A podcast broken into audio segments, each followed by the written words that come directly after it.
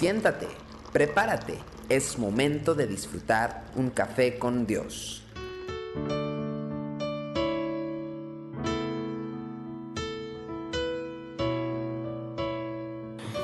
Una vez más, bienvenidos a Café con Dios. Efesios capítulo 4, versículo 1 dice, Yo pues, preso en el Señor, os ruego que andéis como es digno de la vocación con que fuisteis llamados. Y luego nos saltamos al versículo 3 y dice, solícitos en guardar la unidad del Espíritu en el vínculo de la paz. Ningún tema relacionado a la vida en Cristo ha sido tan descuidado como la unidad del cuerpo. Y mayormente es por nuestra falta eh, en este aspecto que no hemos logrado presentar en forma convincente al mundo las buenas nuevas del Evangelio. Es bueno entonces que meditemos en las razones por las cuales la unidad es tan difícil de practicar.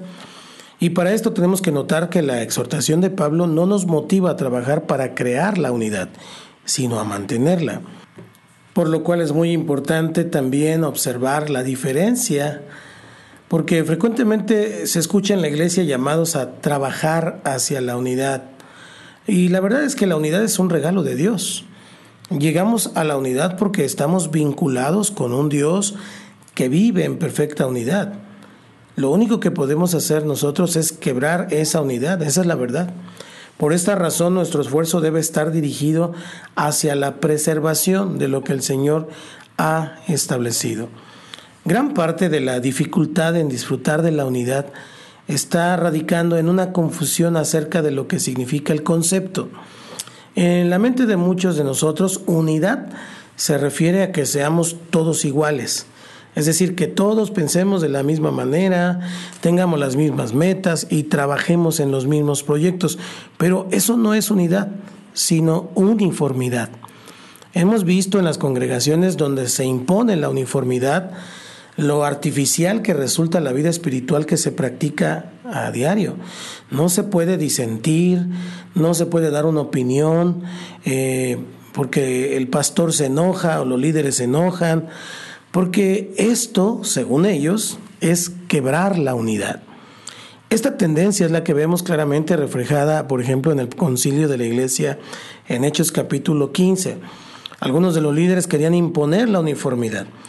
Y es precisamente por este criterio que se nos hace tan difícil practicar la unidad. Al entender que unidad se refiere a una relación con aquellos que piensan de la misma manera que nosotros, nuestro círculo de relaciones es muy pequeño. Sin embargo, unidad no es la descripción de una coincidencia de ideas y conceptos, etcétera, sino de un compromiso.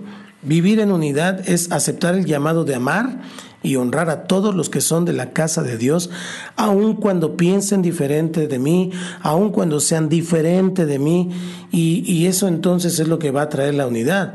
Se funda sobre la convicción de que las ideas y los métodos pasarán, pero el amor permanecerá para siempre.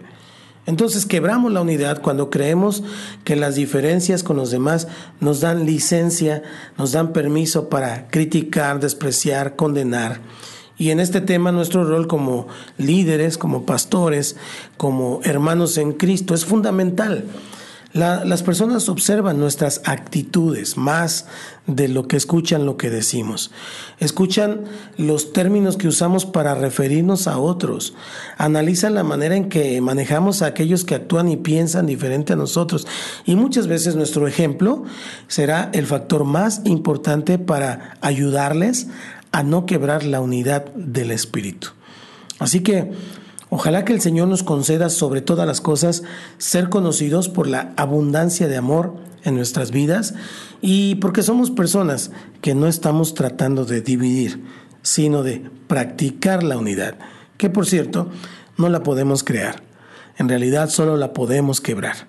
Pero el Espíritu nos da la unidad cuando caminamos de acuerdo a lo que Él dice. ¿Cómo reacciona cuando otros tienen diferencias con usted? ¿Cuánta tolerancia considera que tiene o que la gente piensa que tiene? ¿Qué cambios debe hacer en su vida para seguir avanzando hacia la unidad? Entregue su vida a Cristo.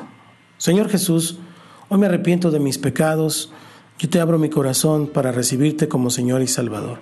Por favor, bendíceme, perdóname y hazme la persona que tú quieres que yo sea. Te lo pido en el nombre de Cristo Jesús. Amén. Desde el Centro Cristiano Yautepec para alientoradio.com, esto es Café con Dios. Soy su amigo Santiago Guadarrama y nos vemos mañana, si Dios quiere. Tu amor por mí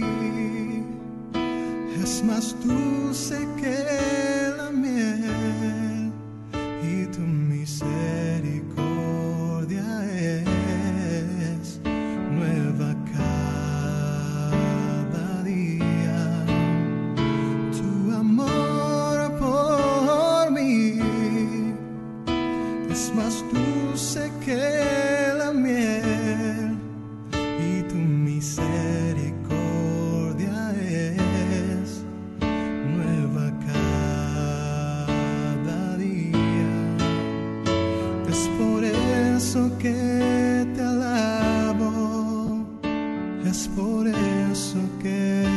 sirvo. Es por eso que te doy todo mi amor. Es por eso que te alabo. Es por eso que te sirvo. Es por eso que